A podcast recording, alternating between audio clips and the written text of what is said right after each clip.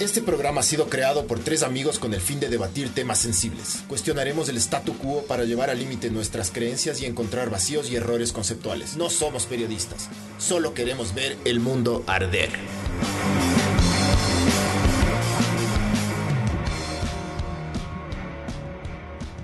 Hola, esto es Ver el Mundo Arder, podcast 46, eh, tercera semana de confinamiento. Y estamos viviendo la gran pandemia de 2020, algo locazo que cada vez se, está poniendo más denso y como que no le vemos la salida, ¿no? Eh, pero bueno, hoy está con nosotros Jaime Rodríguez, que es una mente elevada que nos va a, a nosotros a dar su punto de vista y explicar lo que él cree que está pasando. Y bueno, primero, gracias Jaime por, por aceptar otra vez nuestra invitación. Y yo quiero, o sea, yo quisiera preguntarle primero, ¿usted cree que esto fue así algo que simplemente pasó porque sí, o aquí hay algo planeado, o aquí hay algo, intereses más grandes que están fregándole al mundo? ¿Qué cree usted? Bueno, primero un abrazo cordial para todos esos espíritus inquietos que ahora mismo están en sintonía de este programa, ¿no?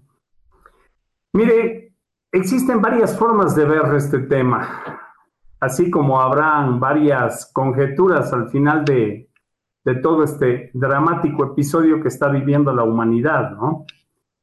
Yo le voy a decir lo que se comenta al interior de la comunidad ufológica internacional y el 80% de los ufólogos con los que he conversado de varios países están de acuerdo con la hipótesis de que esto fue un arma biológica creada por Estados Unidos de Norteamérica. Para entender esto, para entender esto tenemos que hacer un poco de historia y tendríamos que ver todo lo que ha hecho en cuanto a armas biológicas Estados Unidos desde la década de los 40, pasando por la radiación uh, atómica y todo esto, ¿verdad? Militares a los que les inyectaban plutonio, o sea, todas esas pruebas que han hecho con los soldados sin que ellos sepan en Norteamérica. Y lógicamente, pues hay un interés velado dentro de esto que lo podemos ver en el billete de un dólar que dice a New World Order, es decir, ellos quieren convertirse o erguirse como los creadores del nuevo orden mundial. No quisiera, bueno, quisiera ir dentro haciendo detalles para que ustedes este, puedan hacer un acopio, pero si ustedes se dan cuenta cómo funciona el planeta ahora mismo, Estados Unidos tiene en su redil, por decirlo de alguna forma, no sé qué otro término utilizar, a los cinco dioses con D minúscula que tiene el planeta hoy mismo, ¿no? Eh, dioses que tienen en sus manos todo este sistema operativo a través del cual nos estamos comunicando ahora y que pueden apagar el sistema de comunicaciones del planeta cuando les dé la gana y que de hecho actúan como árbitros con cualquier persona. Eh, yo publiqué un artículo que tenía que ver con las armas eh, eh, extraterrestres que este señor del norte, cabeza amarilla este, quiere poner armando la guerra de las galaxias. Han armado un presupuesto de 700 mil millones de dólares ¿ah? para ir a hacer armamentos sofisticados y echar abajo los satélites de comunicación. Y ahora se están dando cuenta de que pues pusieron las manos de la salud del ser humano, del cual nunca les ha interesado a ellos, porque para ellos solo son, los humanos son una estadística nada más, pues se dieron cuenta que la salud pública no existe en Estados Unidos, todo es privado. Así que si alguien se enferma de coronavirus, va a tener que pagar 36 mil dólares de ahí para arriba para poder curarse, si es que los pague una clínica, ¿no? El resto, pues la gente estará haciendo uso de sus seguros y, bueno, la historia es larga. Así es que, si gustan, les puedo dar detalles, ¿no? Ya que mencioné estos cinco dioses con D minúscula, estoy hablando de Zuckerberg, ¿verdad? Que es el que maneja el Facebook. En tres ocasiones me han baneado Facebook, eh, me han baneado YouTube, me han quitado todas las cuentas, apenas ahora tengo el correo electrónico nada más. ¿Por qué? Porque cuento la historia, cuento la historia como es, documento la historia como es. Tenemos este famoso Larry Page, o Lawrence se llama, pero le dicen Larry, que es el que maneja este, el YouTube y el Google. Ese es otro Dios, ¿no? Tenemos este, el Jack Dorsey, que es el que maneja el Twitter, ¿no? Eh, pero, pero acuérdense que este Zuckerberg también maneja el Instagram y el WhatsApp, ¿no? Entonces, Instagram, WhatsApp, Facebook, eh, YouTube, Google, imagínense ustedes un día, si apagan esto, ¿cómo vamos a estar funcionando si estamos hipotecados a esta tecnología? El planeta está hipotecado a esta tecnología. Y bueno, luego viene el grupo económico que ya sabemos, pues la fortuna de 162 billones de dólares de la familia Rothschild y este, el grupo Cabal, del cual hicimos un documental con Robert Salas en Costa Rica, explicándole a la gente cómo estos seres extraterrestres estaban haciendo lo posible, desarmando las cabezas atómicas de muchas de estos ojivas que hay repartidas en todo el planeta, ¿no? Y que a Robert Salas le tocó vivir esto porque él estaba a cargo de 20 silos en la base de Mushroom, y vino un ovni, un ovni, una nave extraterrestre y desarmó en 30 segundos estos 20 misiles atómicos. Bueno, pues si gustan podemos entrar en detalles, si no voy analizando poco a poco con las preguntas de ustedes, pero les hago el resumen y el cuento corto rápidamente. Eh, a lo largo de todo el, el 2019, Pompeo sale a decir al mundo que Estados Unidos tiene tres enemigos. China, China y China. Y yo tengo las declaraciones. A ver, de todo esto que yo voy a hablar ahora, si desean, me escriben a mi correo y les mando el link con toda la información y todos los detalles de lo que estoy hablando, porque yo no sé cómo ponchar videos aquí, pero tengo en videos también todas las declaraciones que les estoy diciendo, ¿no? ¿Cuál es, cuál es su mail para que la gente sepa?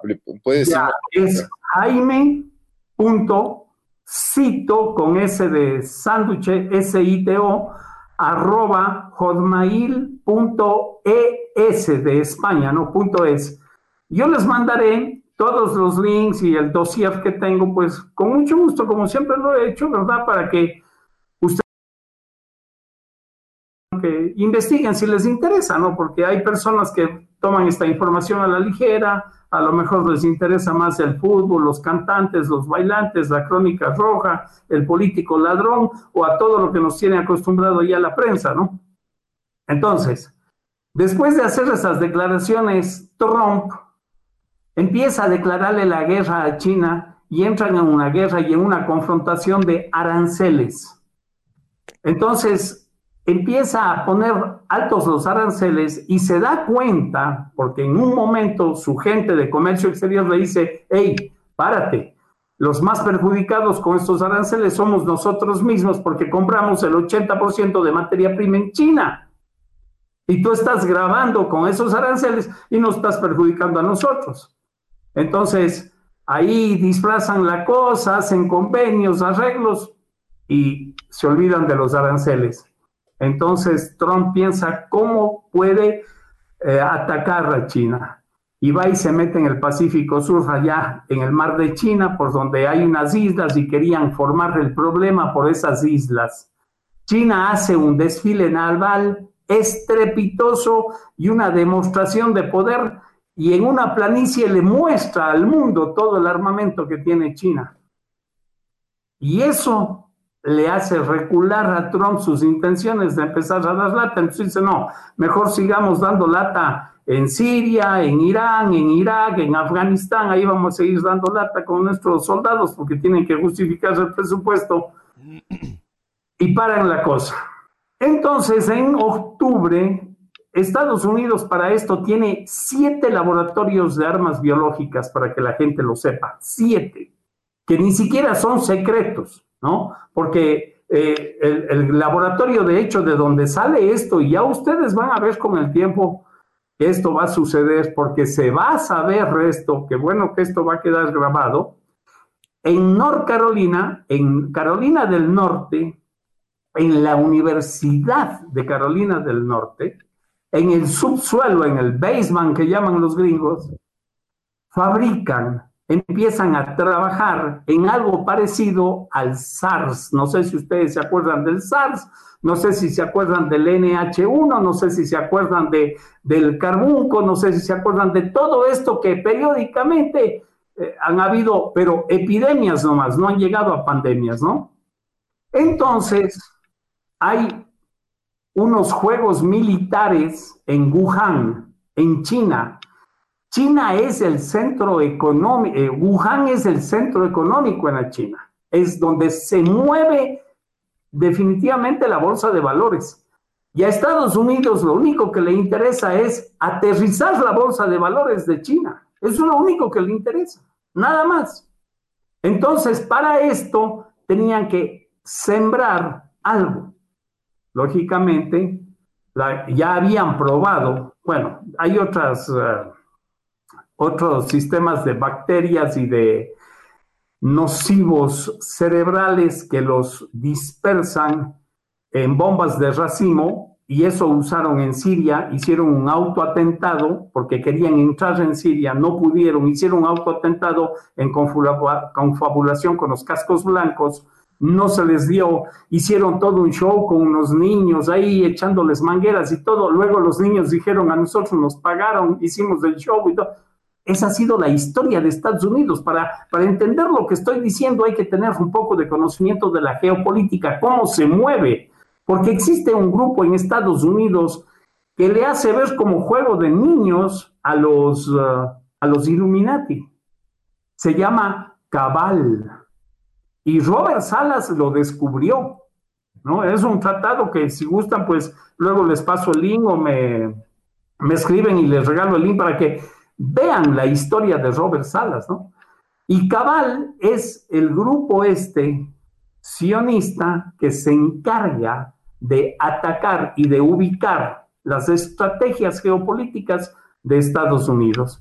Aprovecharon estos juegos militares que hubieron en Wuhan con muchos países y sembraron esto, y sembraron esto. Pero hay un detalle que muy pocas personas se han dado cuenta.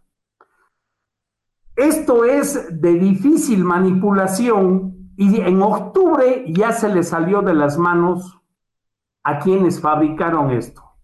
En octubre se empezó a contaminar la gente en Estados Unidos, pero como no brincaban las alarmas, no le pusieron atención y la gente se infectaba, unos se curaban, otros morían, pero no había el revolú que hay ahora.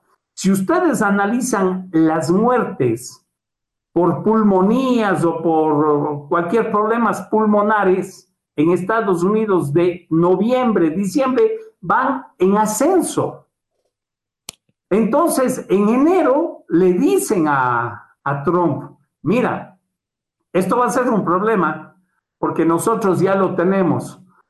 Trump no sabía cómo mantenerlo frenado, frenado, pero el momento que hay el problema en China, inmediatamente crean una matriz informativa. Ustedes saben que Estados Unidos gasta 16 mil millones de dólares al año solamente en matrices de información. Tienen laboratorios completos para crear su propia matriz de información.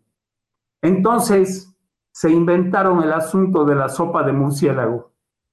Y, ni siquiera, y, y, dubitaron porque dijeron murciélago o serpiente, pero es esto. Y fue en un mercado en Wuhan. Existen 16 países que hasta ahora siguen comiendo sopa de murciélago y nunca ha pasado esto. Pero tenían que sembrar una matriz informativa. Y entonces empezó el asunto, ya China sospechó y se dio cuenta inmediatamente y bueno, pues empezaron a tomar las medidas. Si los chinos hubieran fabricado, hubieran tenido esta epidemia con murciélagos hace tiempo, tendrían hace tiempo el antídoto, hubieran creado su antídoto hace mucho tiempo. Ahora, lo que sospecho yo es que Estados Unidos todavía no tiene el antídoto. Porque si tuviese ya el antídoto y la vacuna, se quería erguir como los salvadores del planeta y dirían, no, sí, nosotros, ahí Y lo que me hace pensar que no tienen el antídoto es la desesperación que se le ve en el rostro a Trump todos estos días cuando da su rueda de prensa.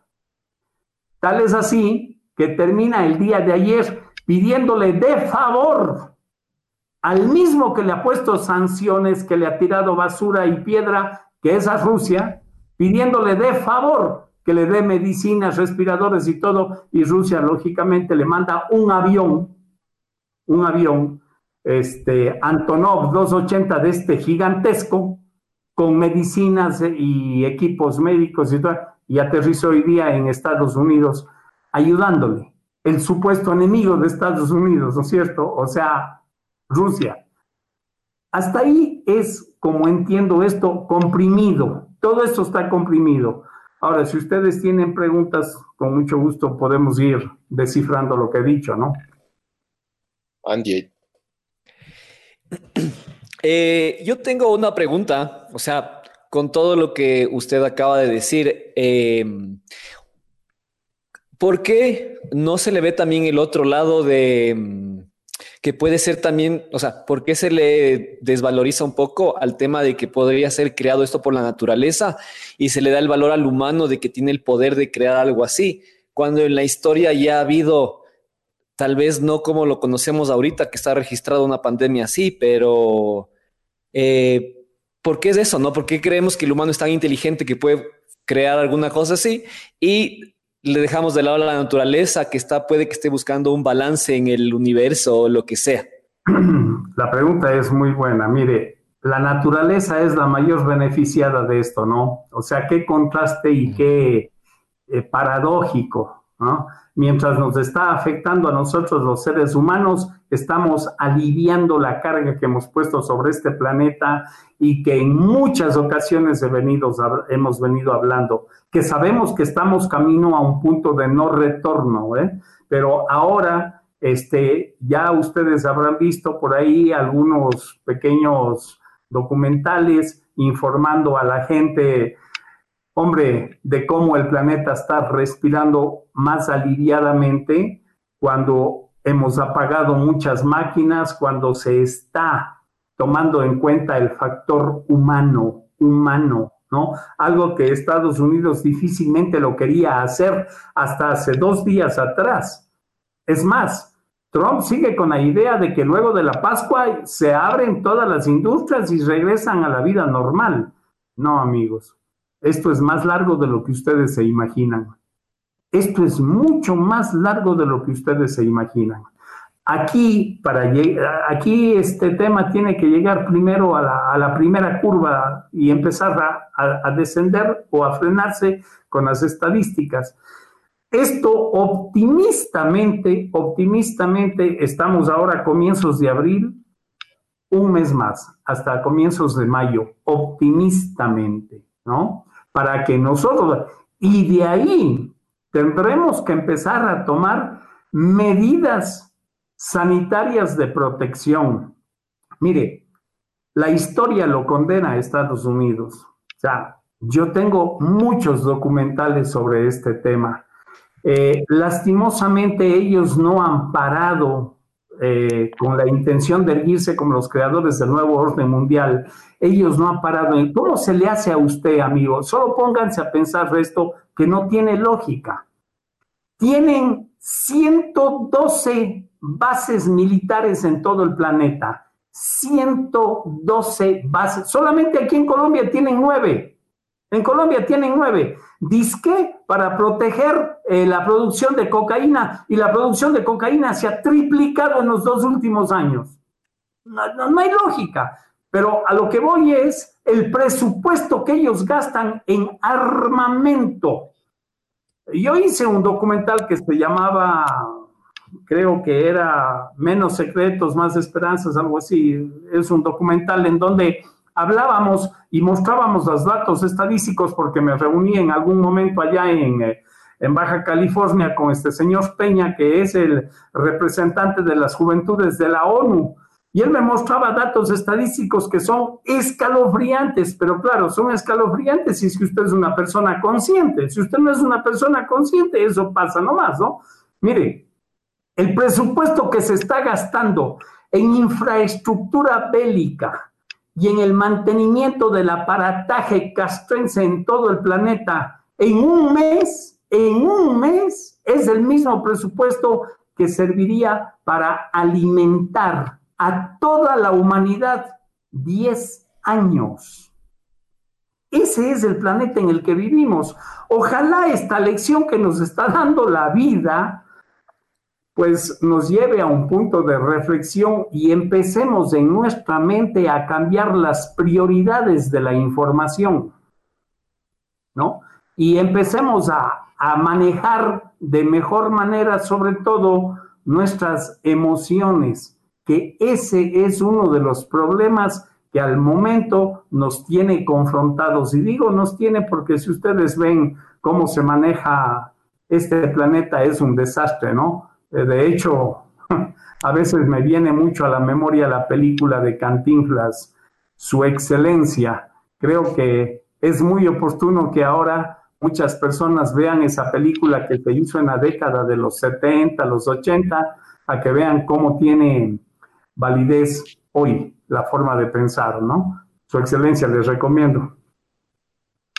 Ya la anotaré para, para ver, esa sí no me he visto. Ahorita que sobre todo lo que más hay es tiempo. A ver, vamos, vamos viendo ahí una de las preguntas. Dice, eh, Ferro Balino dice, Jaime, usted es lo máximo. Eh, estoy de acuerdo, COVID puede ser un arma biológica de Estados Unidos. Paola Conde dice, Jaime, cuídese mucho, por favor.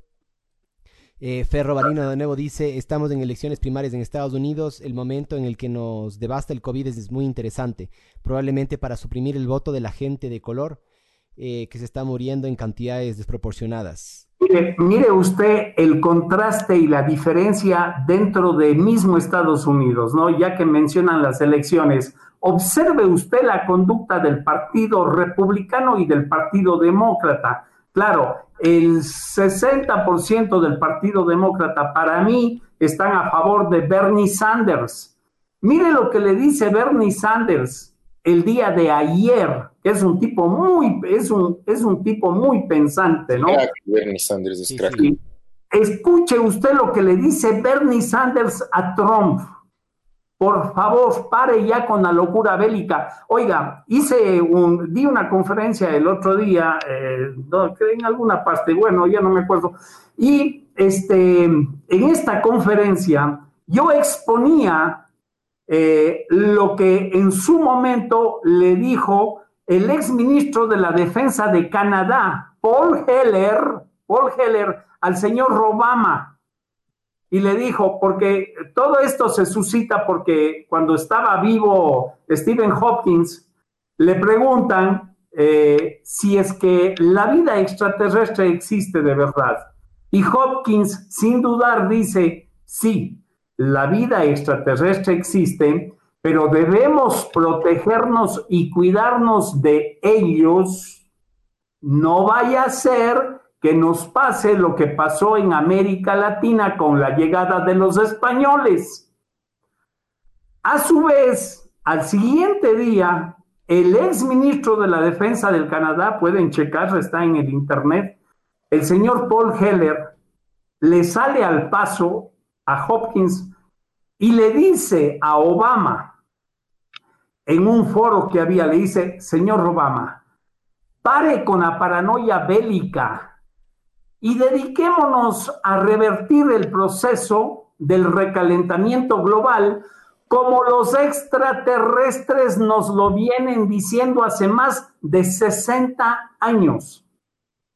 Oye, son palabras de un ministro de la defensa, no estoy hablando de un comisario de pueblo, bueno, con el respeto que ellos también me merecen, pero estoy hablando del ministro de la defensa de Canadá, que tiene acceso a documentos sensibles. Entonces, esto, está, esto no salió en los periódicos, esto para mí hubiera sido noticia de primera plana, ¿no? No salió en los periódicos, pero chequen en el internet, pongan Paul Heller, es ministro de la Defensa Canadá, y vean las declaraciones de Paul Heller, lo que le dijo en su momento. Entonces, estos seres siempre han venido, ¿eh? Poniendo el pie, frenando. ¿Qué harían ustedes si van a su casa y encuentran a un niño de tres años jugando con un cuchillo carnicero? ¿Qué harían? Le quitan. Pues bueno, eso han hecho los seres extraterrestres, desarmando más de 200 ojivas atómicas, es decir, los WAR que se llaman, ¿no? La cabeza esta atómica. Lo hacen en 30 segundos. En 30 segundos desarman 20 eh, silos atómicos. Eso para los físicos teóricos es imposible, imposible. Es como querer nosotros viajar a la velocidad de la luz. Es imposible. Eso lo hace una tecnología superior. Incluso se presentaron ahí estos señores en el programa de Larry King Live y mostraron, y mostraron el video, ¿no? Así es que, bueno, quienes deseen enterarse cómo andan las cosas, aquí existe una agenda oculta. La agenda oculta la maneja el Dark Side de Norteamérica. Lo que nosotros nos enteramos y vemos es el aparataje político, Norteamérica tiene tres gobiernos paralelos. Ahí está el detalle. Panchito. Eh, no, hay, no hay más comentarios, Miguel. Hay full. A ver, léete unos comentarios para que después del Barbs siga con lo que quiera preguntar. Ya. A ver, eh, Andrea Kitty Ruiz dice, yo estoy así y unos emojis así de así. Y dice, y me pongo a pensar. O sea que el nuevo, el nuevo juego de las cartas de Illuminatis del nuevo orden mundial tiene una base fuerte de ser cierta. Eh, David Bracho dice... En el, en el, billete de un dólar. Ah, sí, ahí está el ojo que todo lo ven, ¿cierto? ahí dice la intención real de Norteamérica. Ahí dice A New World Order. Checking. rayado.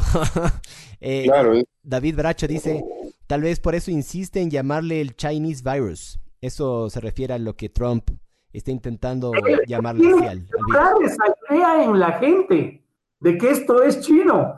Pero la gran sorpresa, ya cuando las da, miren, los chinos no son alaracosos como los gringos, ¿no?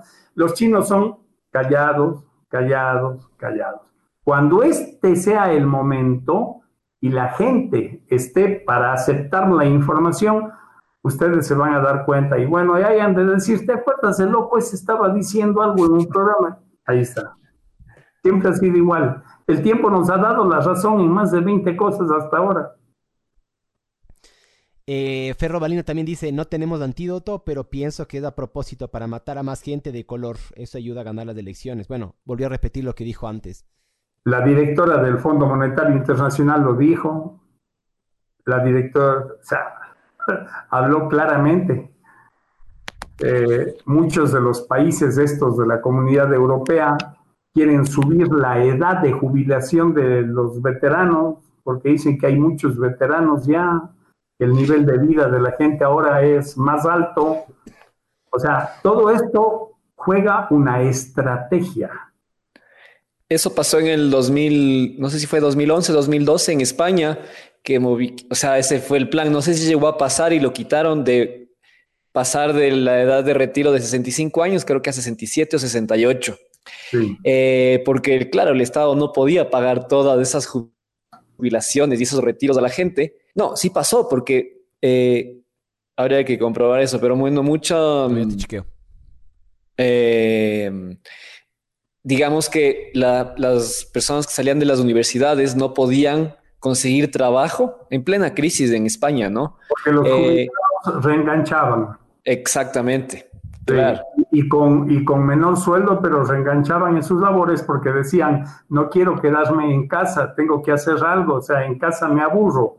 Entonces, seguían haciendo su trabajo, ¿no es cierto? Y les daban, si ganaban 20, ahora les daban 10. Ellos no les importaba eso porque igual cogían de su jubilación. Entonces, lo que reclamaban las generaciones jóvenes es que le estaban quitando su trabajo los veteranos. ¿sí? Sí, dice que la reforma de pensiones del 2013 eleva progresivamente la edad de jubilación a partir de los 65 años. Claro, sí, eso es. Bueno, al, margen de todo esto, es que ha sido una buena oportunidad para ver las reales intenciones de los políticos. Aquí ustedes van a ver y solamente observen a qué le da más importancia el político al ser humano o a la codicia, al dinero. Observen eso, observen. He visto ya países que están dando una protección casi completa o de acuerdo a su medida. He visto países que han establecido normas de auxilio para la comunidad. ¿no? Acabo de ver un país que ablanda los arriendos, ablanda los sueldos, ablandan muchas cosas, ¿no es cierto? Y subsidian el resto dentro de lo que pueden, etcétera. O sea, y le dan bonos por aquí, ayudan a la gente. O sea, vamos a ver ahora cuál es el interés. Miren, amigos, ustedes solamente observen una cosa. Y aquí no importa que me cargue gente encima, pero es lo que pienso. Y siempre en toda mi vida he dicho lo que pienso. Hágale, hágale, usted es el que, tiene que explayar. mire, aquí estamos en Ecuador, ¿verdad? Los militares se llevan el 50% del presupuesto de este país. ¿Para qué? Díganme una sola obra buena que han dejado los militares en los últimos 20 años. Díganme. O sea, yo soy, yo acuño, yo acuño las palabras de ese gran extraterrestre que vino hace 2020 años aquí y nos dijo, por sus frutos los conoceréis. Nada. Si ustedes han visto algo bueno que ha hecho los militares, que usted diga, oye, qué bueno. No, no, no. Cuando empezó la erupción del Tumuragua, ¿qué hicieron?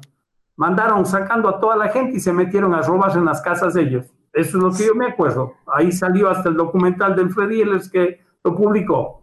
O sea, ¿qué hacen? Nada. Llevándole el rancho a, la casa del coronel, cuadrancio, jugando vole la mayor parte del tiempo, Dígame, este rato deberían estar todos los militares en la calle ayudando, apoyando, o sea, devengando de alguna forma todo el dinero que se llevan. Pero no se supone que ahorita los militares están en control total de la provincia del Guayas y están en las calles o eso es falso? No sé porque yo no veo noticieros, pero este eh, Costa Rica, Costa Rica eliminó el ejército y mire usted, le pusieron el presupuesto a la educación y a la salud y mire usted, el nivel de educación en Costa Rica es cero analfabetismo.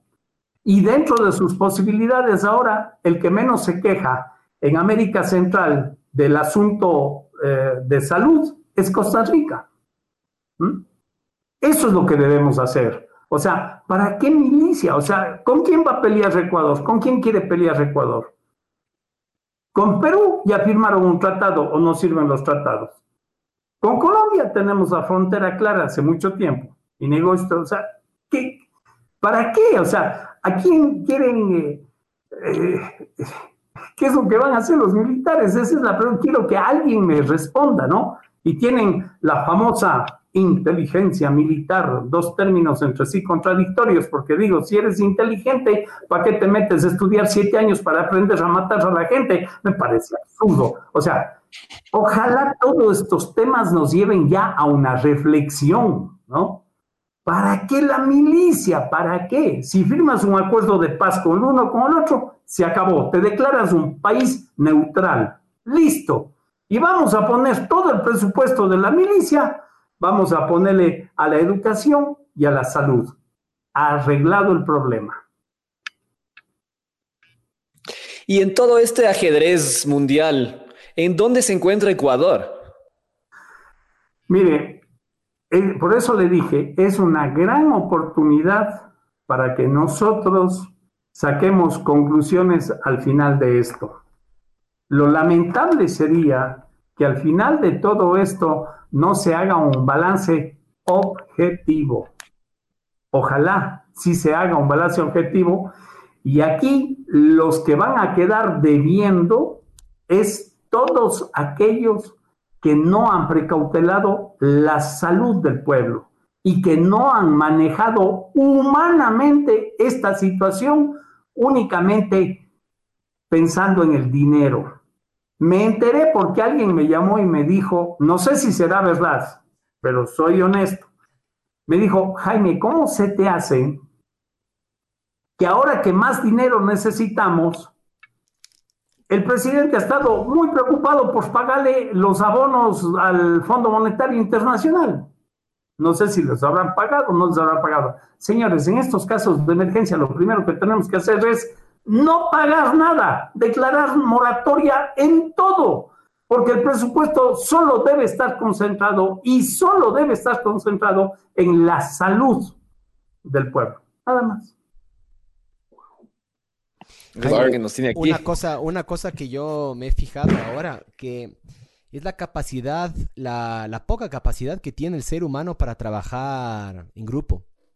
Eh, nosotros estamos muy acostumbrados a ser individualistas, a trabajar siempre por nuestro lado. este virus ha demostrado, eh, las, para mí, las grandes debilidades que tenemos nosotros como sociedad y como... Vaya anotando, vaya anotando, porque es una gran lista, no es solo eso. Vaya anotando, digo, si nosotros queremos ser personas conscientes, pues al final de todo esto debemos hacer un balance, sacar al limpio y ver todas las fallas que hemos tenido para corregir en el futuro. Y ojalá una de las grandes conclusiones sea pensar en el ser humano, pensar en el ser humano. Miren, tengo un pariente que acaba de morir en Guayaquil, como él tiene una posibilidad económica en la clínica esta Kennedy, ¿ya? Van tres o cuatro días de que ya falleció y todavía no le entregan a la esposa el cadáver. Y le han dicho que debe esperar siete días más. O sea, en, Guayaquil, en Guayaquil la cosa está muy fuerte, están escondiendo muchísimo los, las cifras del gobierno, porque lo que, lo que se puede leer en, Twitter y en otras redes es que, es que, o sea, primero yo hoy vi un, un, video de un, de un hospital en Guayaquil donde están como tres cuartos que están conectados, pero cuartos grandes, lleno de cadáveres, de bolsas negras.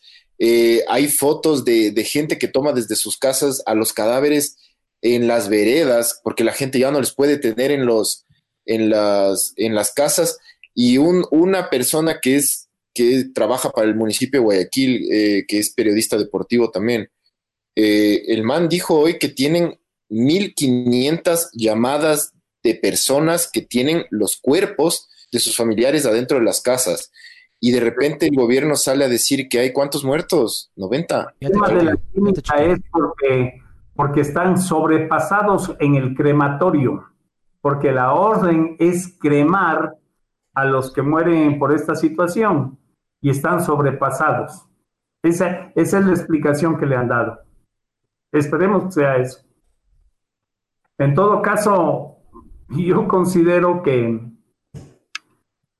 aquí vamos a sacar varias lecciones, ¿no? Lastimosamente yo no tengo ningún poder de decisión en mis manos, yo no estoy dentro del juego político, yo no deseo eso, pero las personas que tienen conciencia deberán darse cuenta, ahora es el momento, ¿no?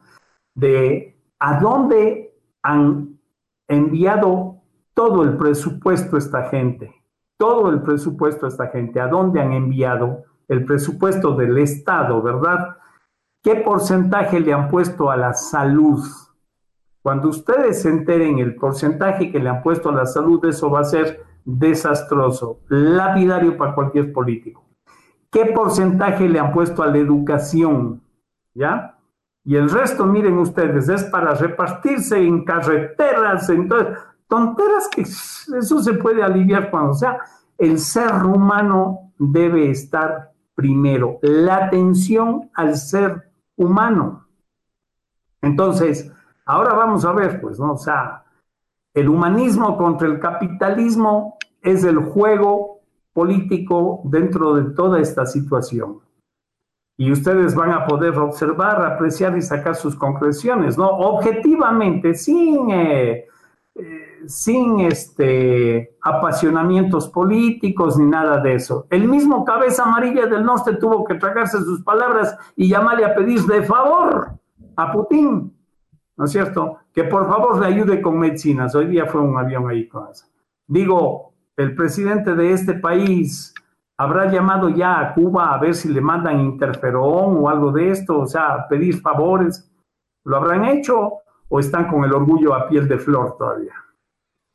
El, a ver, las cifras que estábamos hablando con el Pancho es, a ver, eh, son en teoría, ¿no? Esto estoy viendo en la página de John Hopkins. Son 98 muertos y supuestamente tenemos nosotros de 2.758 infectados acá en el Ecuador. Aquí en Ecuador. Sí, señor.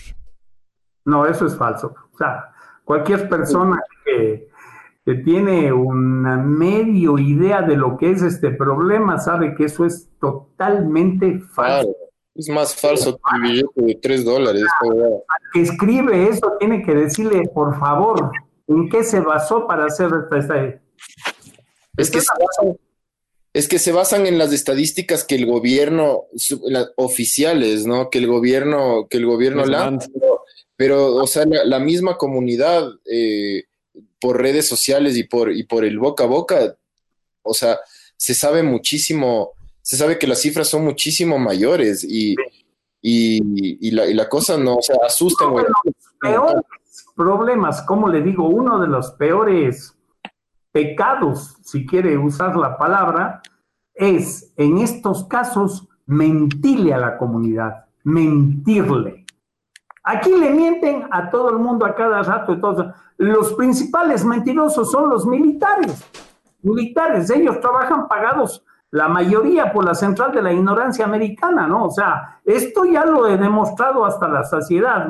El último caso que pasó aquí en Pastaza, ¿no? En, eh, el batallón Shelmera, ahí donde los iguías, en el batallón 17, que se posó un ovni ahí y le dieron bala y bala y bala, ¿eh? y luego ocultaron todo y cambiaron al jefe de zona y pasaron acá. Y esa es la vida de los militares. ¿eh?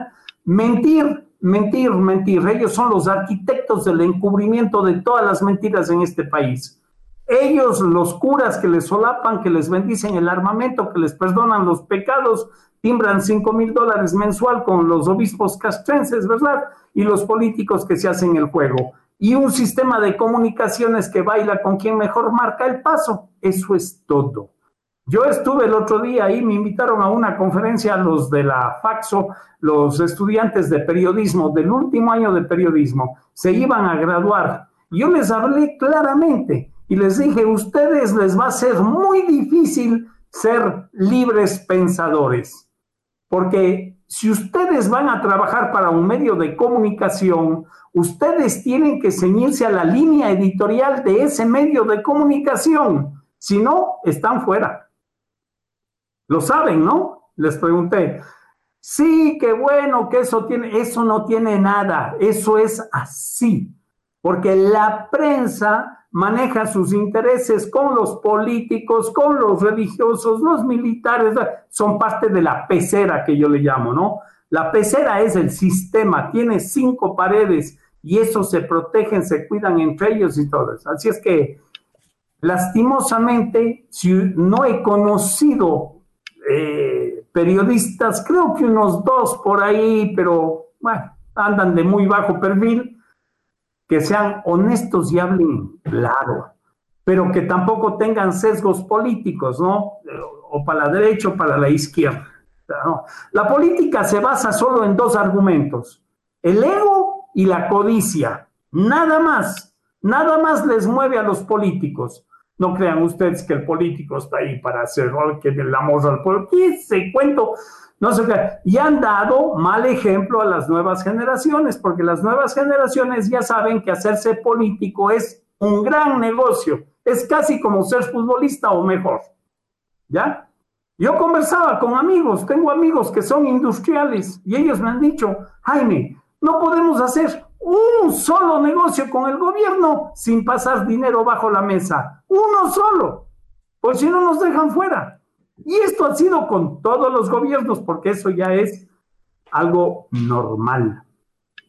Entonces, ¿Eso es lo que está pasando con lo del IES ahorita, de las mascarillas, ya que entró fiscalía y eso, o qué? Son unos infames. Si es que hacen eso en esta situación y alguien se está haciendo rico con este dolor del pueblo, ese es un infamia. Ese deben ponerlo en pelotas una plaza pública y apedrearlo. No solo eso, ¿ah? Eh, no solo eso, eh, recién publicaron una, una captura de pantalla del sistema este del, del, gobierno para compras públicas, para contrataciones, y había una, un pedido del IES de campaña publicitaria para limpiar el nombre y para fortalecer el nombre del IES. O sea, quería, quería el IES contratar una agencia de publicidad para, para limpiar el nombre y para decir que el IES es lo máximo. Es increíble. Por un monto de un millón cuatrocientos y pico mil. Entonces, eh, claro, ¿cuántas lentes o mascarillas se podría comprar? ¿O cuántos frascos de interferón se podría comprar? ¿no? Exactamente. Haga la lista, siga poniendo en la lista. Cuando se termine todo este problema, la gente tiene, porque, bueno, lastimosamente el pueblo olvida rápido, pero ojalá ahora sí esto vaya en serio y la gente de una vez por todas empiece a ver de frente y sin máscara a estos mercaderes de la política, ¿no? Y se den cuenta cómo han manejado al ser humano como un dato estadístico más, nada más, ¿no? Esa es la parte grave de este tema, ¿no? O sea, que nunca se ha tomado en cuenta al ser humano como humano, o sea, como humanismo, ¿no? Que, la política debería ir dirigido a eso, si es que ustedes checan este, el artículo número uno de los derechos humanos. Hable, Barbs. Jaime, yo tenía una pregunta. Eh, vea, ¿se acuerda que en las conversiones anteriores que hemos tenido con usted nos hablaba de elevar la conciencia y que vamos pasando grados y vamos subiendo escalones? Sí. Ya, ¿esto que está pasando actualmente, usted cree que nos va a ayudar a subir estos escalones o vamos a seguir siendo la misma mierda? Eso que diga. De cada persona. Eso depende de cada persona. La evolución de la conciencia no es cuestión de grupos, amigo, ni de galladas, ni de... No, no, no, no, eso no funciona, eso no va. Yo nunca he creído en los grupos. Creí en un tiempo, hace más de 30 años, cuando formamos ese famoso Club Galileo, a los dos años nos dimos cuenta el relajo que es. Si usted quiere problemas, una a dos, tres personas y ya tiene los problemas hechos. No, no, mire, el asunto es que cada persona, esto es como la cédula de identidad, es personal e intransferible. Esto de los grupos no funciona.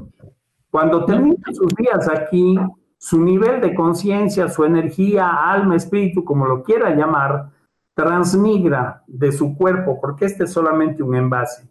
Ese es su nivel de energía, ese es su verdadero yo, ese es el que evoluciona conscientemente, ¿no es cierto? Entonces, no le van a pasar la factura ni a su primo, ni a su hermano, ni nada. Usted es el único que va a evolucionar de acuerdo a sus buenas o malas actitudes, ¿no? Pero bueno, ahí... Un poco la pregunta por eh, si esto va a mover en, las personas o en una persona o en, varias personas, va a mover tú. No lo sé. Tengo 41 años diciéndole a la gente, señores, los extraterrestres existen. Hemos puesto documentos, hemos revisado la historia de la humanidad, Hemos demostrado las características de los aerolitos que caen en este planeta, que traen los elementos condicionantes de vida, como son carbono, nitrógeno, hidrógeno, oxígeno. El 70% de ellos traen aminoácidos y pirimidinas, que son parte constitutiva de la cadena genética y de las proteínas. Eso viene del cosmos. ¿Qué quiere decir? Quiere decir al buen pensador que la vida en el universo es una sola. No pueden haber construido solo este planeta con unos materiales y, todo el resto del universo de otro material. No, pues, o sea, vamos por revise solo la historia de la humanidad. existen en este planeta 1732 razas. 1732 razas. Razas como originarias y todas ellas tienen su libro de historia. Cheque el libro de historia y siempre van a encontrar varios acápites de los señores de las estrellas viniendo aquí a interactuar con nosotros, con cualquier nombre, como sea, Elohim, ángeles, como quiera. Ahí está. ¿Qué, ¿Qué, son esos seres? Bueno, están graficados en la historia de la humanidad, ¿no? Lo que pasa es que aquí fuimos invadidos hace más de 500 años por los españoles y nos trajeron la historia de un solo pueblo, de un solo pueblo, el pueblo de Israel, que apenas tiene 7000 años de historia. 7000 años de historia. ¿Y qué hacemos con los chinos que tienen 80.000? Los egipcios tienen otro tanto. Los sumerios, 400.000 años, ahí los egipcios, o sea, y toda esta gente. Los hindúes tienen 150.000 años de historia y tienen sus dioses, Brahma, Vishnu, Shiva, Ganesh, Rama. ¿De dónde vienen? En los Vimanas, y está hasta escrito en el Bhagavad Gita, en el Bhagavatán. Ahí están los Vimana, los vehículos en los que se desplazan estos seres. Y se le dice a la gente, y sin embargo, hay, oiga, hay personas militares, que puedo darle hasta los nombres, que han estado con nosotros en la montaña viendo estas naves y se hacen agua en los pantalones y hasta ahora no hacen una declaración pública. Mire, Luis Jaramillo Arias, el anterior comandante general de la Armada, a mí, a mí, me lo dijo frente a frente en mi cara. Él estuvo 17 años a cargo de los submarinos, de esos dos que tenemos por ahí, el Shiri y el otro. Estaba fondeado 120 metros bajo el agua frente a las costas de Crucita y ahí se le puso una nave de 30 metros frente a él. Lo graficó en la cinta del sonar, hizo el reporte ahí a la comandancia. Hicimos la bulla, hablamos. La gente está más preocupada si el Emelec le va a ganar al Barcelona el sábado. Eso es lo que le interesa a la gente. Y nunca un medio de, y, vino mi amiga del diario El Universo, eh, ¿cómo se llama? Eh, Jacqueline Ronquillo. Y le conté toda la historia. Nunca la publicó. Pero si esta noche la Shakira se quiebra una uña en un concierto, a los 10 minutos por las redes sociales todo el mundo está enterado. Y compartiendo. A ver, más, más, más mensajes. Sí, solo quería decir una cosa, Jaime, verá. Eh, y con respecto también a lo que tú decías, Barbs, o Andrés, está como, como está ahí. Yo no le tengo fe a la humanidad y para mí las cosas no van a cambiar. El, no, no, no, no, no va a cambiar, eso olvídese. Esto va para peor. Sí, para mí sí. Tenemos un ejemplo, tenemos un, tenemos un ejemplo del, del, terremoto de Manabí, que nos agarraron y nos subieron por un año el IVA, etcétera, etcétera. Y terminaron usando esa plata y se comprobó, ¿no? Terminaron usando esa plata para pagar impuestos y no para supuestamente ayudar a las víctimas de Manabí. Años después, el, el aeropuerto, hospitales siguen ahí en el piso, todo está hecho pedazos. Entonces, el ser humano siempre y especialmente los políticos buscan sus beneficios personales. Ese es el ejemplo que nos dan los políticos. Sí, sí, yo por eso no, no le tengo fe. Egodicia. Egodicia. A ver, vamos con más comentarios. Acá dice Ferro Balino dice, eh, ¿cree que Trump es parte de Cabal? No, es un títere de Cabal, o sea, es manejado. O sea, a esta gente los ponen ahí con ciertos condicionamientos, lógicamente, pero Cabal está detrás de ellos, son nueve, son nueve, ¿no? De esos nueve son dos masones y cuatro judíos de la alta.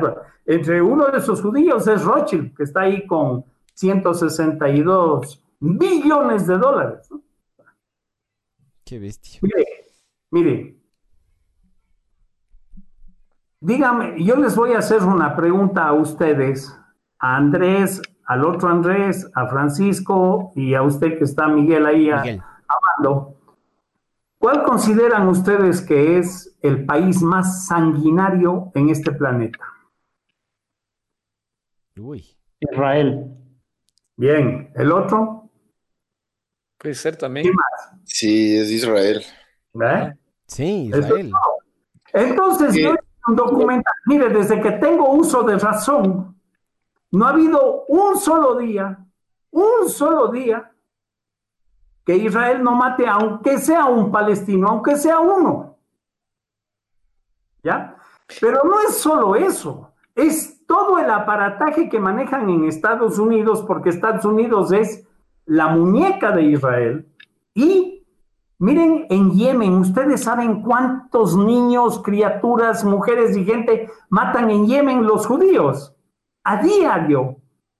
El país más rico del mundo, más rico, contra el país más pobre de, Medio Oriente, que es Yemen.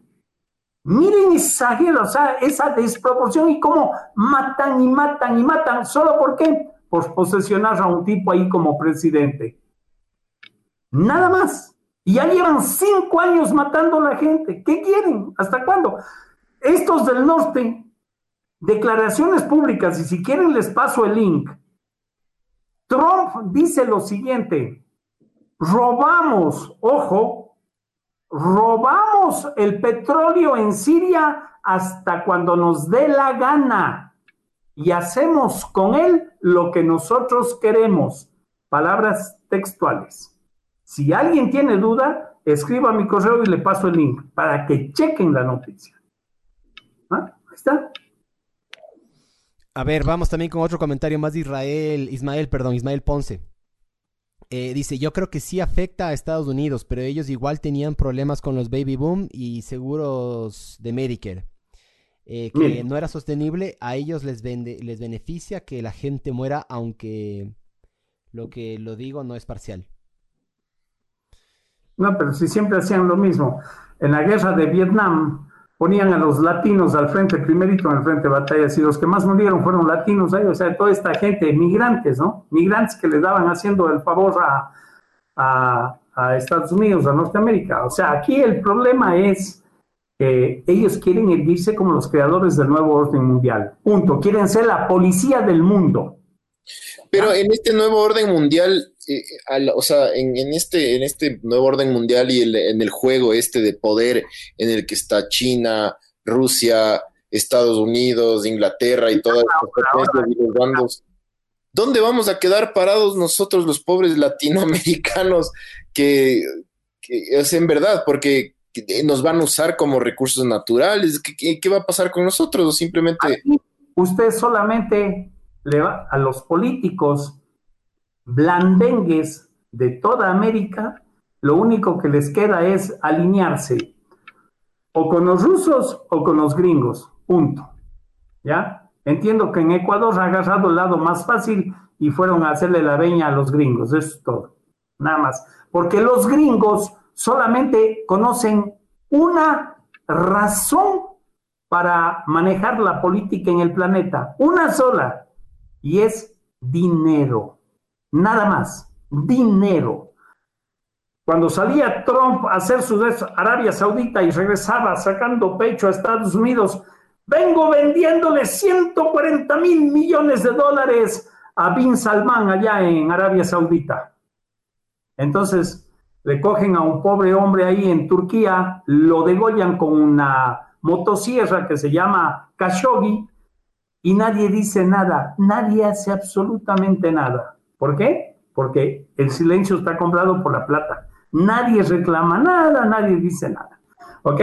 Se va ahí a Corea del Sur y le dice, oye, cuidado porque Corea del Norte y le vende 130 mil millones más en armas a, Corea del Sur. ¿Ya? Y regresa sacando pecho y dice, oh, vengo hablando con Corea del Sur y le vendí 200, o sea, solo dólares. ¿Por qué? El dólar no vale nada. El dólar vale 0,00001. Eso vale el dólar. Pero hay un factor en la cabeza de las personas que le da valor a ese dinero, a ese billete. Pero si usted le pide y le dice, señores, Estados Unidos, ¿en qué ustedes sustentan el valor de este dinero? No hay. No hay. Así es que si es que hay un golpe estratégico luego de esto, porque esto recién está empezando, amigos. Si hay un golpe estratégico, lo que va a valer es el oro. Claro, tiene, es que claro, todas las economías en teoría son basadas en el oro, ¿no? Ya no. Pero nuestro oro ya chao, ¿no? Ahorita estamos vendiendo el oro o qué? No, ya se los llevó supuestamente Correa en un avión, no, no era así. No, no. Ah, hablando de Ecuador, por favor, o sea, mejor no entremos en ese tema porque el gran dilema que tenemos es quién nos va a decir la verdad. Es el gran dilema que tenemos. ¿no? Les reto a ustedes cuatro que los estoy viendo ahí en la pantalla a que alguien me dé el nombre de un solo político honesto que siempre nos haya dicho la verdad. Les reto. Yo dije hace dos semanas o tres semanas lo mismo. No, no sé, no se me ocurre ninguno. No hay. No hay. No hay. Eso es lo triste. Eso es lo triste, pero eso no cuenta porque, claro, enredan a los medios de comunicación, enredan a los curas, enredan a todo y se une toda esta gente. Por eso yo escribí un libro ahí poniendo todos esos detalles que se llama Hombre pensante, hombre peligroso. Y ahí pongo esos detalles porque un hombre pensante en este sistema, mis queridos amigos, se vuelve peligroso para el sistema, peligroso. ¿Ya? Entonces, ¿qué es lo que tenemos que hacer? Elevar nuestro nivel de conciencia personalmente, nada más. Y apartarnos, o sea, aquí hay tres personajes que a mí el estómago me hace cuando me llaman o quieren hablar conmigo y son políticos, los mercaderes de la fe o militares, esos tres. Uh, eh, tenía una persona que era mi amigo, era mi amigo, voy a decir hasta el nombre, porque era deportista, buena gente, inteligente y todo, Cristian Cruz. Se metió a político, se acabó. Listo. La codicia. Así de sencillo. Y un hombre brillante, ¿ah? Brillante, Cristian Cruz, para mí, brillante. Así es que eso es, Alguna vez, por estas cuestiones de la vida, el coronel Lucio Gutiérrez cumplió con su palabra y cuando estaba en la segunda vuelta electoral, se comprometió conmigo públicamente en una rueda de prensa a que si él era presidente de la República, en su gobierno todo iba a ser diferente y él iba a permitir que se arme una comisión oficial en el Ministerio de Defensa para investigar el fenómeno. Cumplió con su palabra, llegó a presidente, cumplió con su palabra. A los 15 días de posesionado me mandó aquí a su secretario particular, Óscar Ayerbe.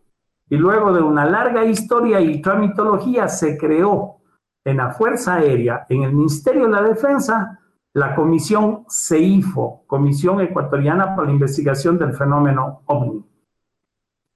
Ahí trabajamos dos años, desde el 2005 hasta el 2007, se desclasificaron 44 documentos oficiales, hasta que llegó el timbrazo de la CIA, ¡Ey, qué pasó! Bla, bla, bla, bla, bla. Ahí salió Vasco, le salió Peña, se armó el relajo y descubrimos que de los tres militares que nos habían puesto, dos trabajaban para la CIA, eran agentes de la CIA, Patricio Salazar y Fernando no sé cuánto.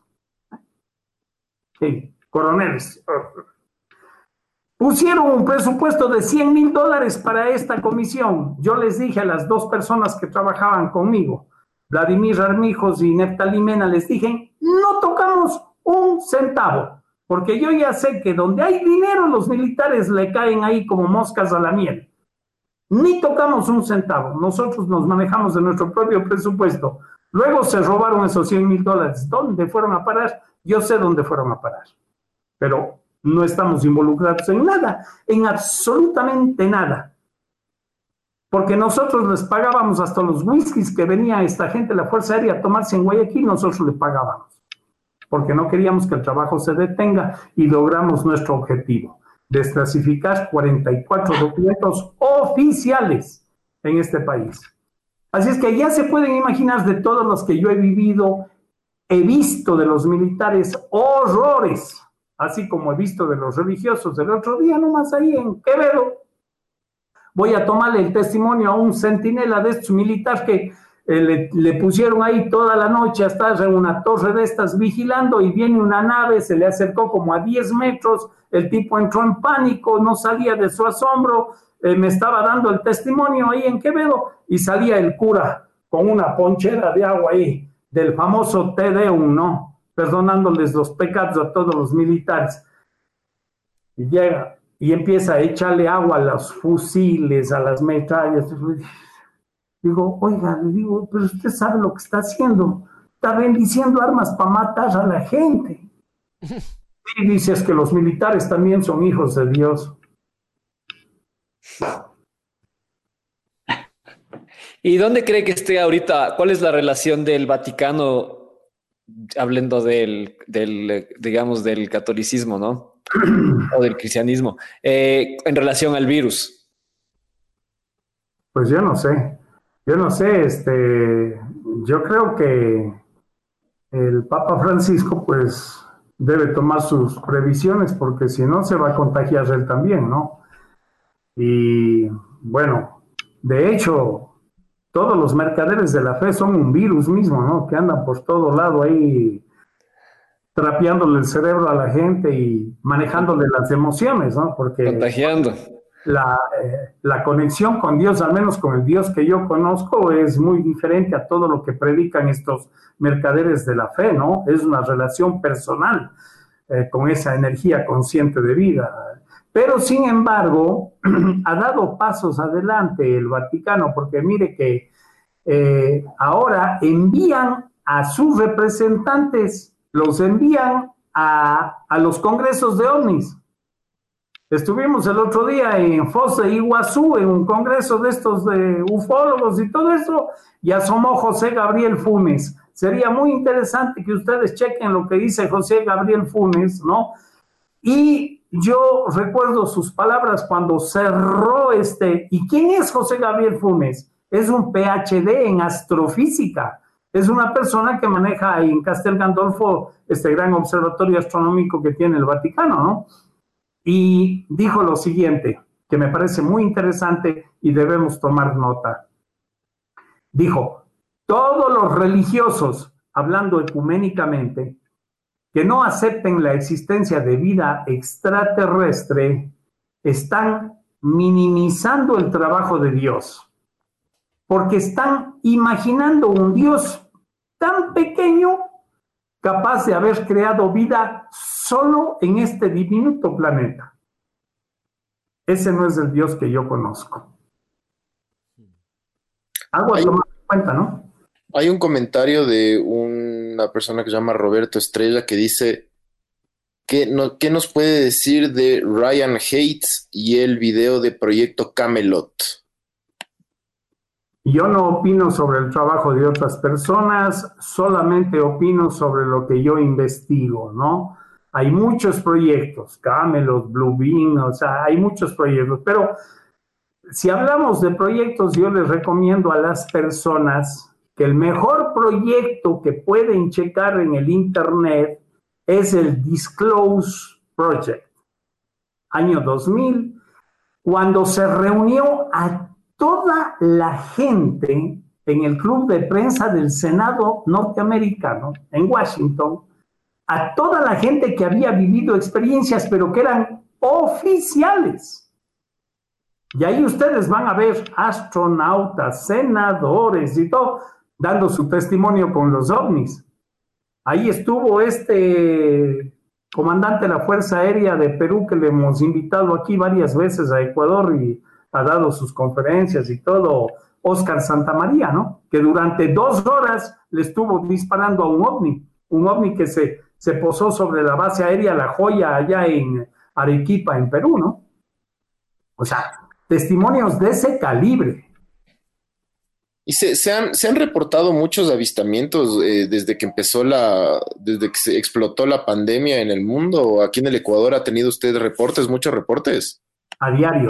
Mire, este, bueno, tenemos una bitácora realmente que va manejando y monitoreando este asunto de los avistamientos. De hecho, tenemos eh, focalizado tres puntos eh, en Ecuador que son los de mayor magnitud de avistamientos, ¿no? Reportados. El primer punto es este, el Triángulo del Norte que está entre el nudo de Mojanda Cajas, el Cotacachi y el Imbabura. Ese es el, lugar de mayor cantidad de avistamientos en este país. El segundo lugar es el sector de las 3P, playas, Puná, Pozorja. Y el tercer lugar es aquí, las lagunas del Cajas, ¿no? Aquí en Cuenca, cerca de Cuenca, 20 minutos en la montaña.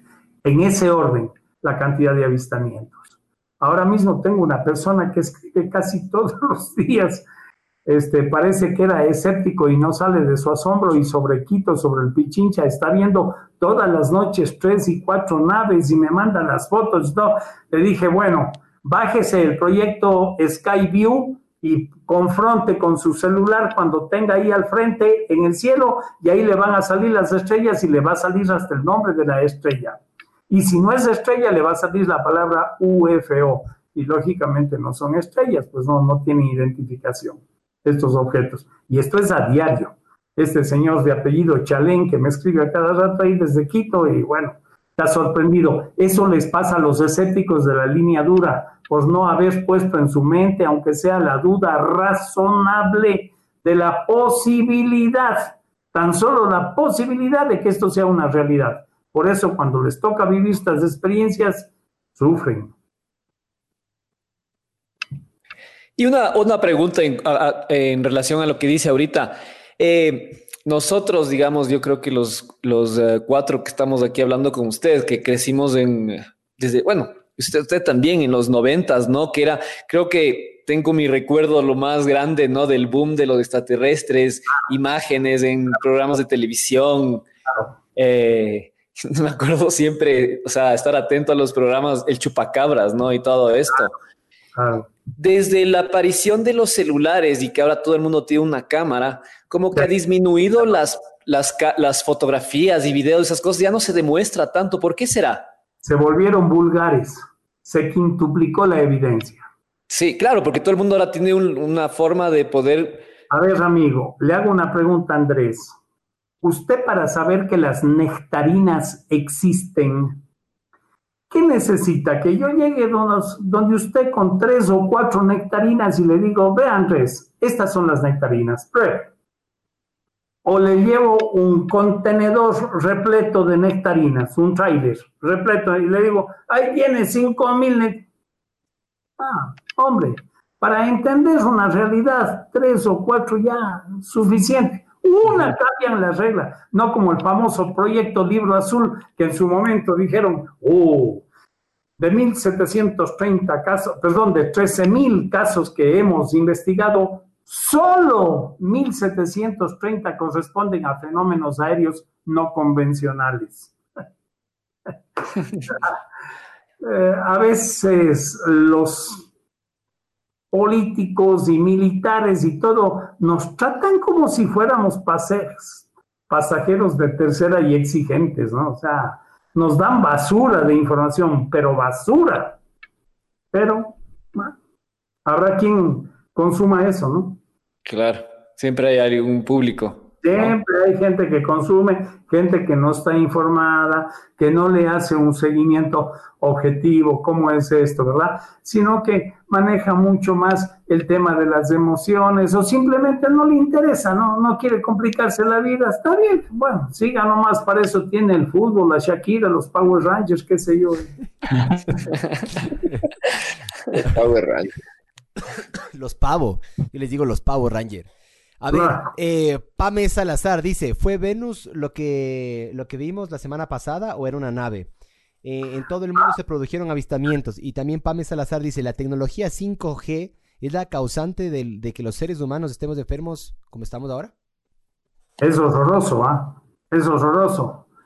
5G, le voy a poner un ejemplo para que sepa lo que es 5G, ¿ya? Abra la compuesta de su horno microondas y meta su cabeza un minuto ahí, pero con el microondas prendido. Eso es el 5G. Y cualquier técnico que me quiera, dice, vamos a refutar. Yo ya hice dos programas de hora y media sobre el tema 5G. ¿Sabe una cosa? Aquí en Ecuador existen cuatro políticos, a ver, son tres políticos y un militar. Este militar es de la Fuerza Aérea, que están calladitos, en silencio, están organizando el tema del 5G. Están manejando esto con un grupo de Huawei, porque cuando venga el 5G, olvídense de Claro, de Movistar, de lo que sea. Eso se acabó. Es solo Huawei, nada más. Las transmisiones, ¿no es cierto? O sea, más o menos para que tengan una idea, las transmisiones desde que yo hablo aquí hasta que llega a su computador y pasa al computador del común de la gente, debe haber un delay tal vez de unos 30 segundos. Cuando nosotros hemos hecho los programas de navegantes del cosmos, eso es lo que medimos, 30 segundos de delay. E, esto se llama, en términos em, este, electrónicos, se llama latencia, ¿ya? Con el 5G, la latencia desaparece, es latencia cero. Nunca va a tener un delay con nada, porque es una velocidad y es una energía tan fuerte que nos va a empezar a afectar la química cerebral. Nos va a empezar a afectar. Acuérdense que nuestro cerebro es energía, maneja energía. Nuestro corazón también maneja energía. El 5G es horroroso. Este rato no quisiera hablar del tema porque ya me aburre ese asunto del 5G, pero a nosotros nos mandan las fotos de estos globos que tiene Google del proyecto LUN, L-O-O-N, que son globos de 30 y 40 metros de diámetro que asoman en Baños, asoman en Loja, asoman en Tulcán, asoman en Manabí. Y dicen un ovni, un ovni, un ovni. No es un ovni, es el proyecto LUM de Google que están mapeando todo el país con autorización de la Fuerza Aérea y de estos políticos porque ya están trabajando en eso.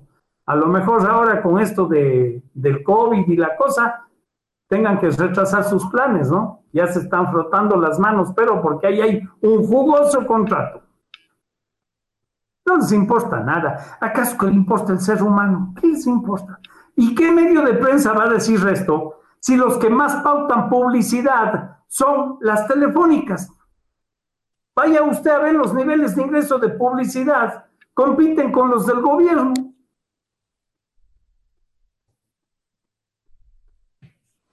Jaime, una cosa, el, ser humano es como que nunca se queda tranquilo, siempre queremos más, siempre queremos un celular con más megapíxeles, con mejor batería, con, digamos, ahora también que estamos hablando de la tecnología 4G, 5G, eh, siempre queremos más rápido.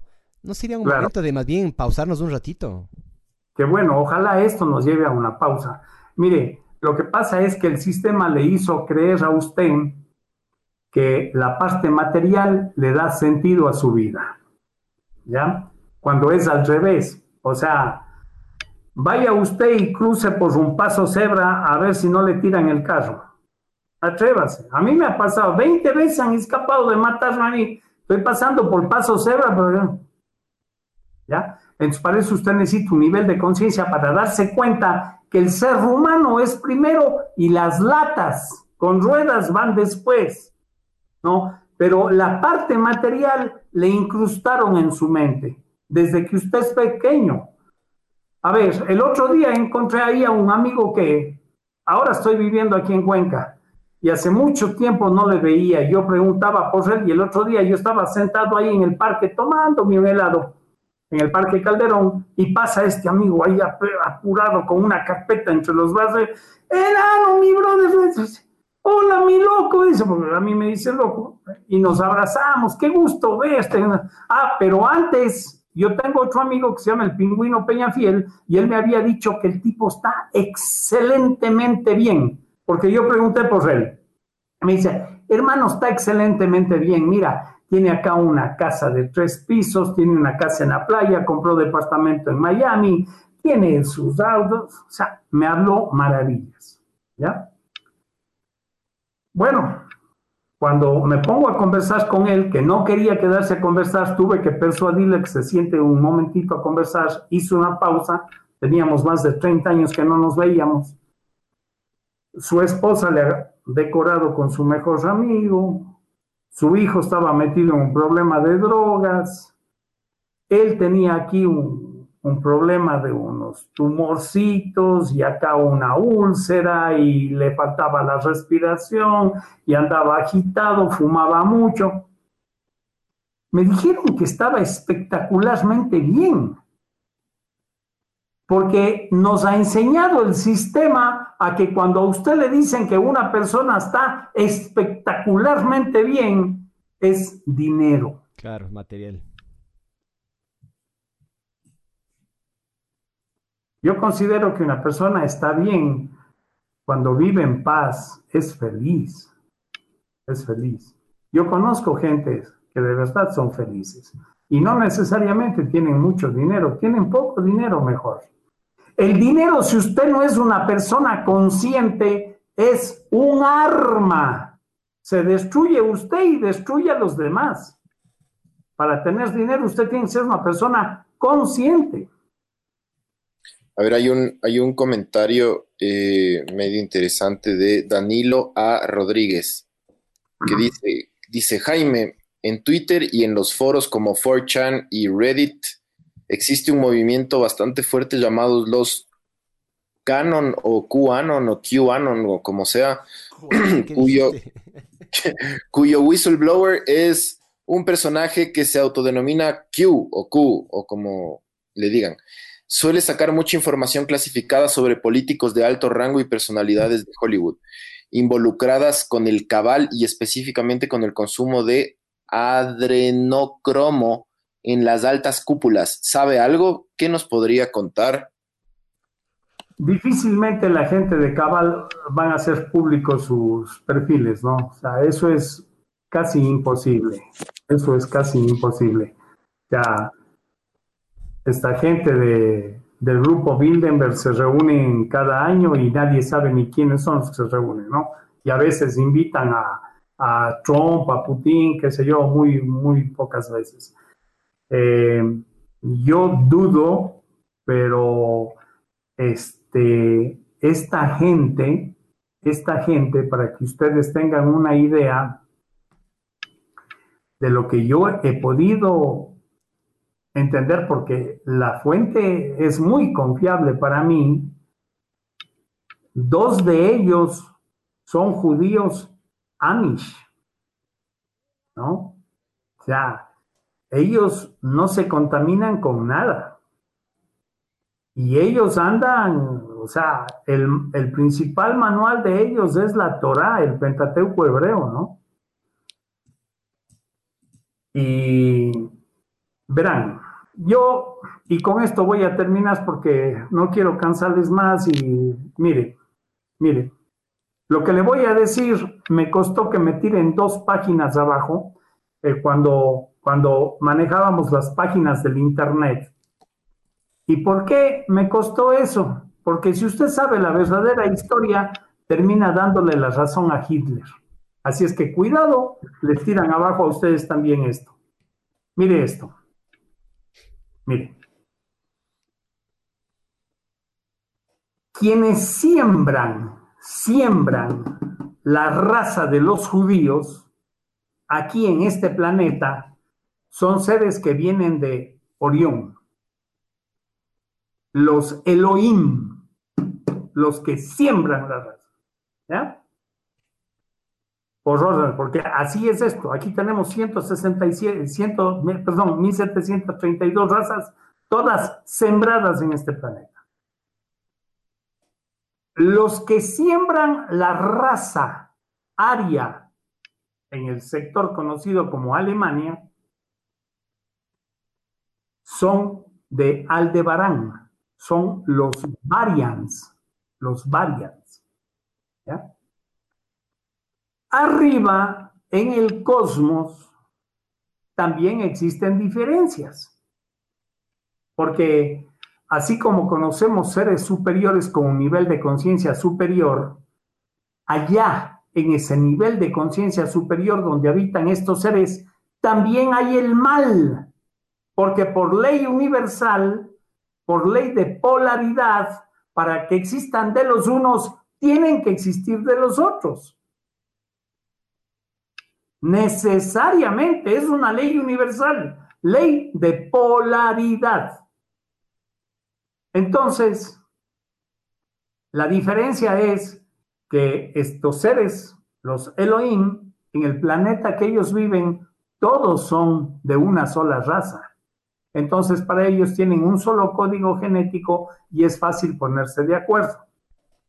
Igual los que vienen de Aldebarán, que es un planeta, para que ustedes tengan una idea más o menos, un millón treinta y siete mil veces más grande que nuestro Sol, para que tengan una idea. Y los Aldebarán, los Varians, ¿no es cierto? También son una sola raza, se ponen de acuerdo, pero hay una confrontación en el cosmos. Hay una confrontación entre estas dos razas, arriba, en el cosmos. No me pregunten la razón, pero hay una confrontación. Cuando está aquí Hitler, ¿no es cierto que hay una historia larga? Los que han leído el libro Mi lucha a lo mejor van a entender algo. A Hitler lo manipulan genéticamente porque estos seres pueden ver el futuro, nosotros no. Con ustedes hicimos un programa anterior sobre la diplomacia extraterrestre y les conté cómo el comandante Banju les graficó ahí, les hizo ver lo que iba a pasar en los próximos 20 años en este país. Entonces, ellos saben lo que va a pasar y ellos saben que el cáncer de este planeta son los judíos. Y por eso es que lo manipularon a Hitler. Y Hitler, lógicamente, se tomó más de la medida del jarabe y hizo lo que hizo. El que entiende, que entienda. O sea, que escuche, que revise la historia y que vea cuál ha sido este proceso. Entonces, esto no le va a gustar a los que manejan este planeta y nunca voy a poder tener una página. Así es que ya me han hackeado todo. Ahí tenía 650 mil seguidores en el Facebook, me la tiraron abajo, el YouTube me lo tiraron, me han baneado, no me dejan publicar nada, apenas tengo el correo. Bueno, así será. Yo seguiré haciendo mi trabajo porque yo respondo solo a mi conciencia. Así que ojalá este programa no les tiren abajo a ustedes también. Creo que este es el último podcast. Jaime, ¿sabe qué también puede hacer para no depender de estas plataformas? Puede empezar a hacer el contenido directamente desde una página web. Entonces. Ya veremos. Lo que tenga que hacer llegará. Sí, sí. Esa es la única manera porque ahí en cambio no, no tiene ningún, no va a tener ningún problema. Es la segunda persona que me dice eh, esto esto de podcast. Yo, no me llevo bien con sus aparatos, es el problema, pero sí hay personas en mi entorno que conocen y me van a ayudar, ¿no? Bueno, no crean nada de lo que yo les he dicho, les agradezco mucho por haberme dado la oportunidad de estar con ustedes y quiero con una frase, con una frase que les dejo para que la mediten y la piensen sobre todo en, esta, en estos tiempos, ¿no? Eh, el entender esto de la vida extraterrestre, como decía este, eh, Gabriel Funes, es cuestión de agrandar nuestra imagen de Dios. Dios no está en esos altares, ni en esas figuras, ni en esas payasadas que se inventaron los mercaderes de la fe. Dios es mucho más grande de todo lo que las, los religiosos lo pintan, ¿no? Eso es solo un negocio. Ya unos se darán cuenta más tarde, otros más temprano, otros nunca, no hay problema. Yo no cuestiono la fe de las personas, pero todos tenemos una opción espiritual, esa parte de nuestra energía que conecta con algo diferente a lo que nos han querido hacer entender. Así que lo único que debemos preocuparnos es de evolucionar conscientemente, conscientemente. ¿no es cierto? Así que recuerden esto, mientras más conscientes seamos, más cerca de Dios estaremos. Muchas gracias. Muchas gracias, Jaime. Muchas gracias por su tiempo. Gracias, Jaime. Eh, esto fue ver el mundo arder 46 y ya si estábamos perdidos, estamos más perdidos. Eh, pero estuvo increíble la conversa y nada, cuídense, quédense en la casa y un saludo a un saludo al Guayas, pues loco, porque Guayas se tiene que recuperar, se va a tardar más, pero se tiene que recuperar, se va a recuperar y que la luchen los los hermanos guayacos. Entonces esto fue ver el mundo arder y gracias Jaime. nos vemos. Nos vemos la próxima semana. Muchas gracias, Jaime. Le agradezco mucho por su tiempo.